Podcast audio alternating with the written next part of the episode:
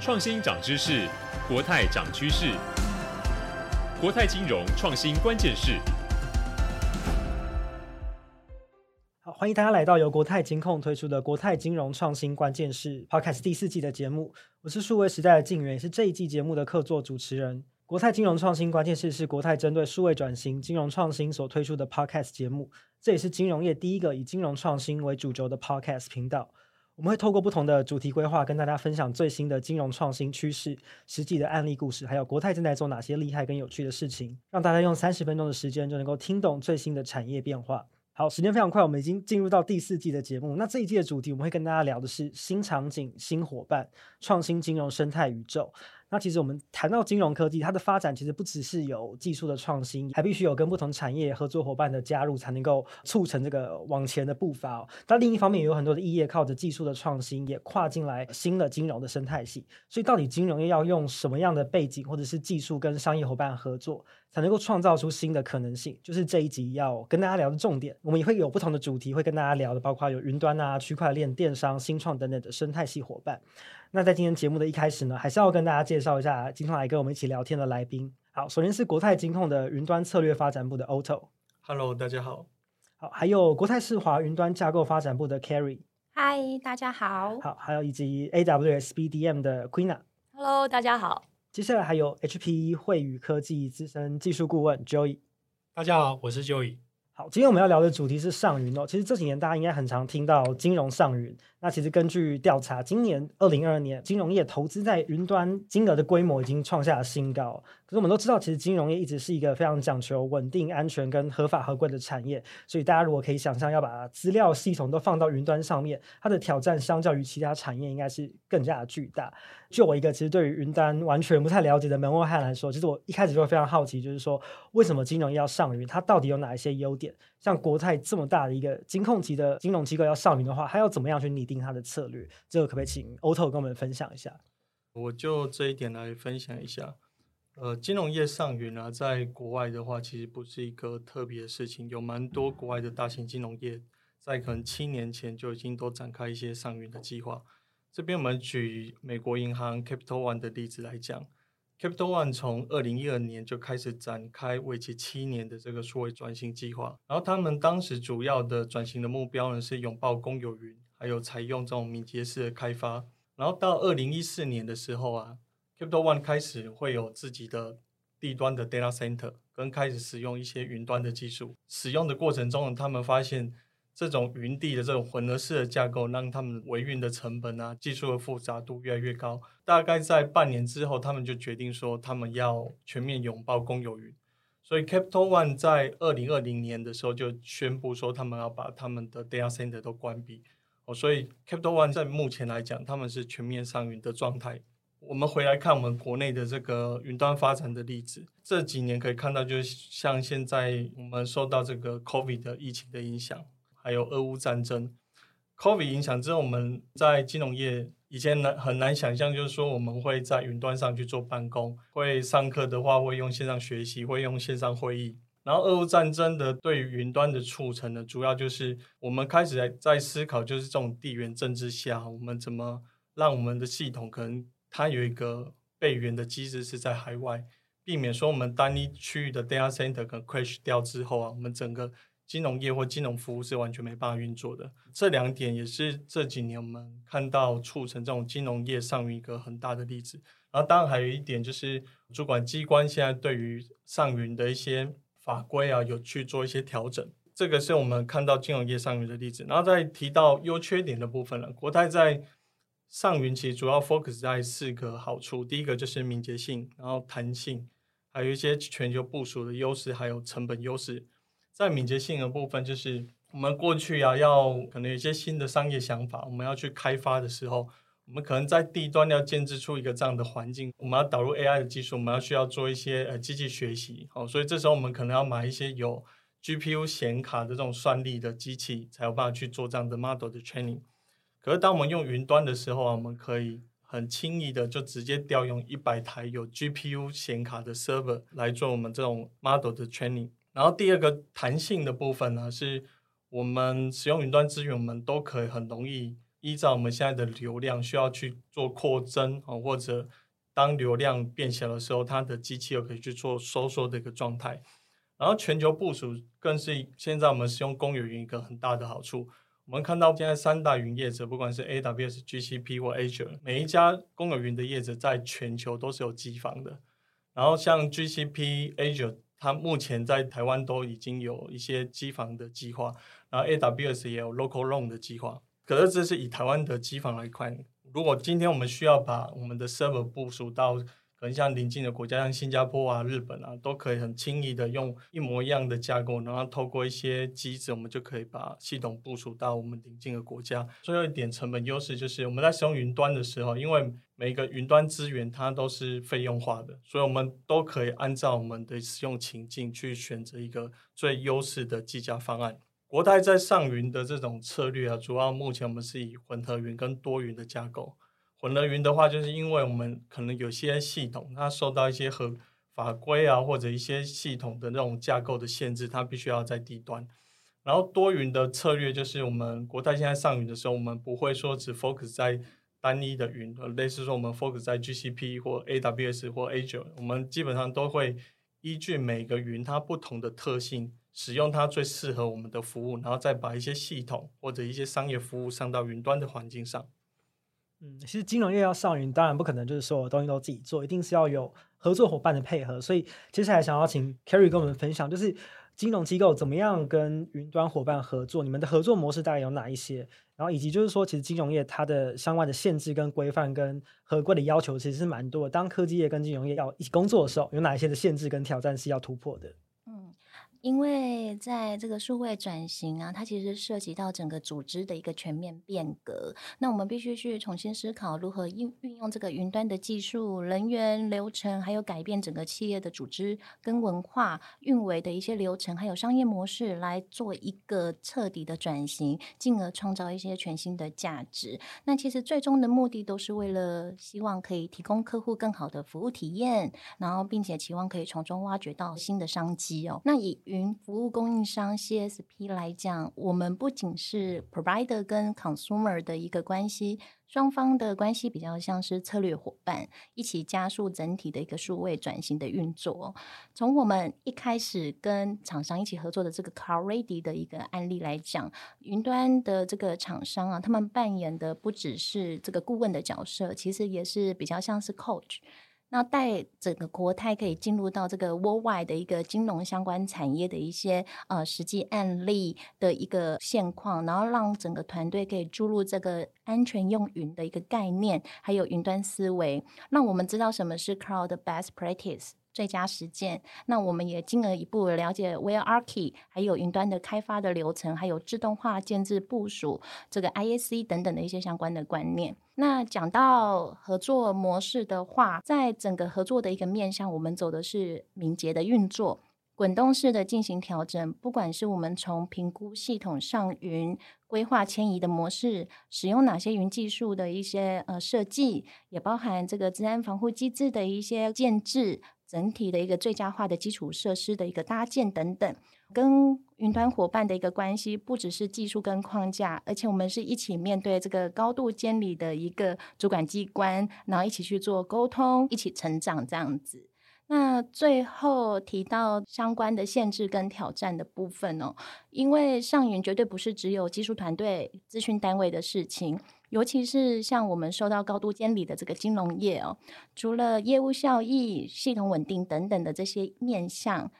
遵法还有合规还有治安，都是我们必须要同步考量的。那在内部来看的话，我们从一开始对于这个云端治理的一些探索，那我们慢慢小步快跑、稳扎稳打，到目前的一个冲刺的一个状态哦。这个云端治理的框架、人员的一个聘雇，然后还有相关流程、还有机制的这些面向，我们都是要持续的做考量。那在外部来看的话，我们也需要去同步评估跟满足整体的一个环境的一个变化。那包含金管会这个法规面的一些要求，都是我们同步呃需要去挑战然后跟面对的。嗯，其实上云这件事情应该是各个产业在过去这两年多疫情都会碰到的，很多服务都往线上发展，所以也推升了这个就是上云跟云端的需求。这边也跟大家分享一个 ISG 的研究数据，全球企业在云端服务的支出在过去这段时间已经提高了百分之四十九，那总额也超过了四千五百亿美金。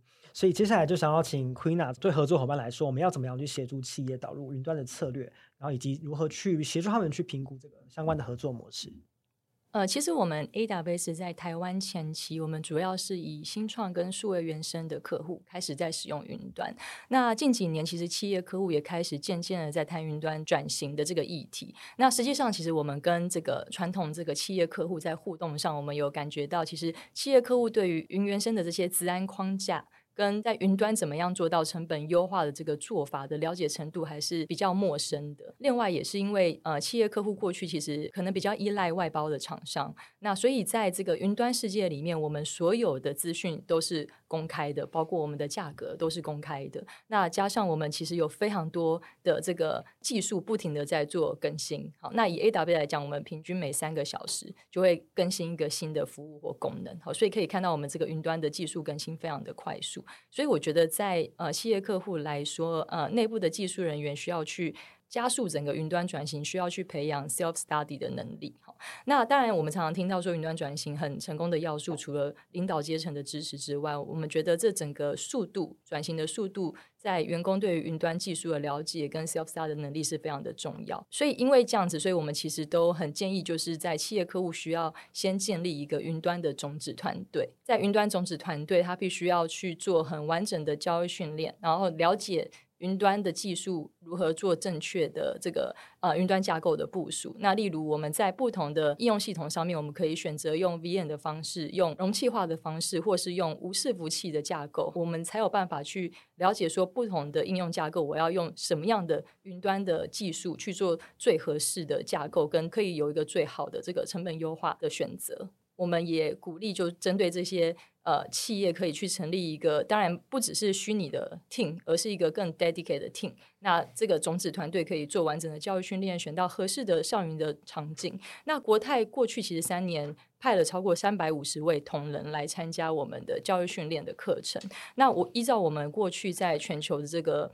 数据显示，超过十 percent 的企业员工得到云端的认证，这会是一个 tipping point。就会开始让企业在云端转型的速度跟效益会用用飞轮的速度来做加速。那最后一个这边提到的是这个资安的观念的转换。那今年其实 AWS 我们三月份办了一个资安高峰会。那我们也在各大今年的 AWS 的活动，例如 AWS Summit，我们也都特别举办了这个资安的专属的活动。那就是希望我们持续在去让企业客户了解云端比地端更为安全的这个概念。哈，那其实像刚刚提到，Auto 提到的 Capital One，那 Capital One 在初期他们在上云的时候，其实他们也非常 focus 在。他们资安人员的这个 training，那我们希望的是，我们把资安变成一个云端转型的 enabler。好，那他可以因为资安的了解，跟他对于云端的呃 management control 的程度，他的 knowledge 越来越高，那他可以更而成为一个云端整个加速转型的一个很重要的角色。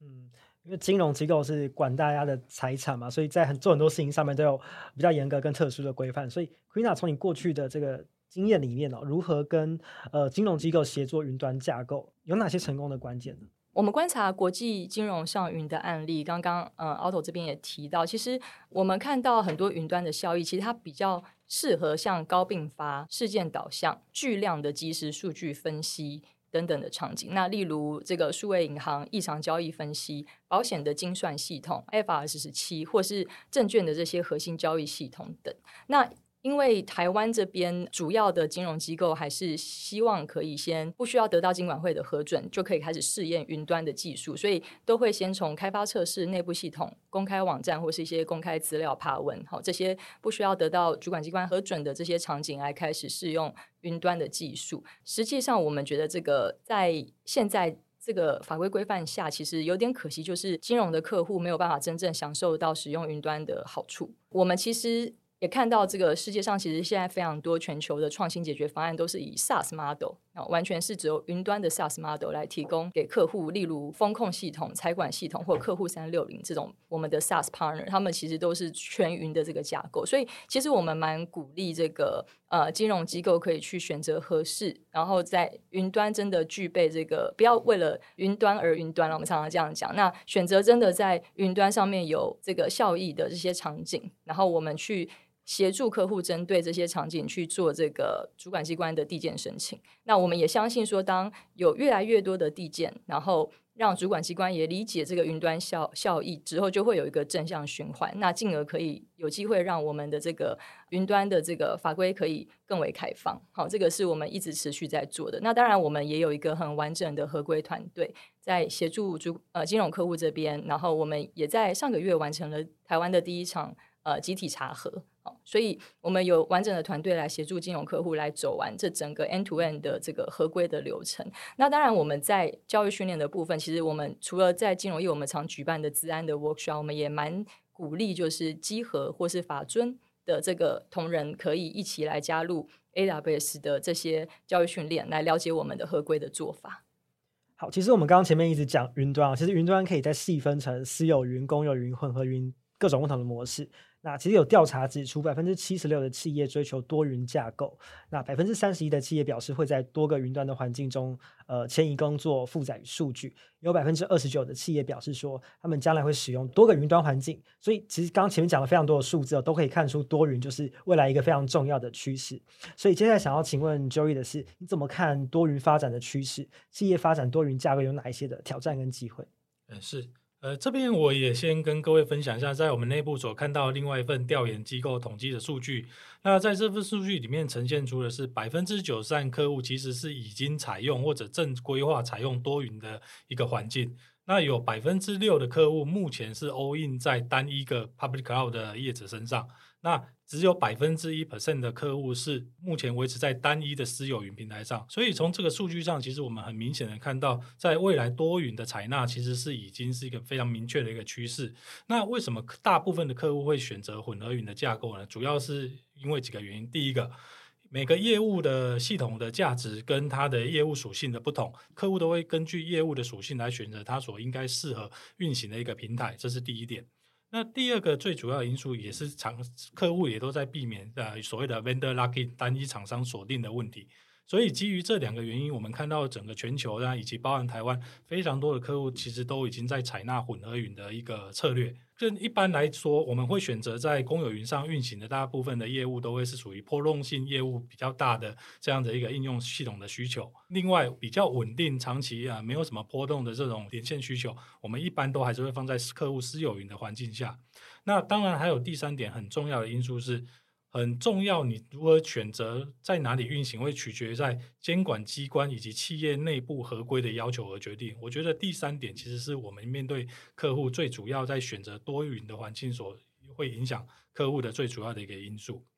那然而在这样复杂的一个多云的环境下，我们也看到了几个挑战跟机会。第一个挑战是，由于我们有系统有多个云端的平平台，所以当你在运行应用系统的时候，你会发现。不同的运用的平台会有不同的管理机制，所以传统在地端我们现行的做法可能会因应在不同云平台上的细部的一个功能，那以及它权责区分的一个细节的拆分而有所不同。那你就会发现，很多客户在第一次导入公有云的时候，他会遇到，诶，传统的维运的系统的方式好像在云端上可能不见得适用，所以在短程上他们会采用两种维运的方式来在云端上。维运一套，那在地端维持既有做法，那这是我们看到第一个挑战。然而，挑战就是另外一个机会。所以，衍生的机会，我们看到的是，后续在中长期的发展上，在客户的云端的体验上，其实是云端上有非常多好的 best practice，这边其实都是可以移植到地端。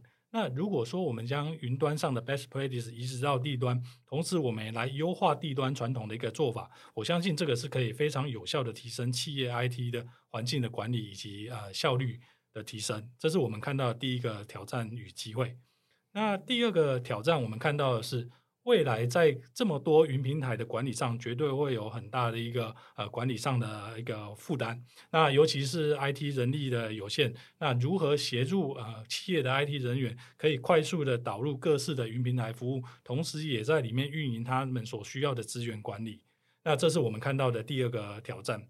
那相对的机会，我们也在这里需要。呃，导入所谓的自动化，自动化是绝对未来在云端上使用很重要的一个技术的导入之一。传统的 IT，我们在谈的是资源的管理，那目标是缩短资源交付的时时程。可是现在的 IT 谈的其实是如何以合规的方式来治理资源。我们在这边谈的是治理，而且透过有效的一个管理的方式的提升，可以提升我们资源的利用率。这是我们所看到的一个机会。那的确，目前很多客户其实也在这里开始在呃做出不一样的一个 IT 组织的改变。他们已经逐渐的将自己原有的 IT 单位，逐渐的转换成是企业内部私有云以及公有云的供应商的一个角色。我想这个是在未来对 IT 的企业单位里面是一个非常大的一个呃转型的一个机会。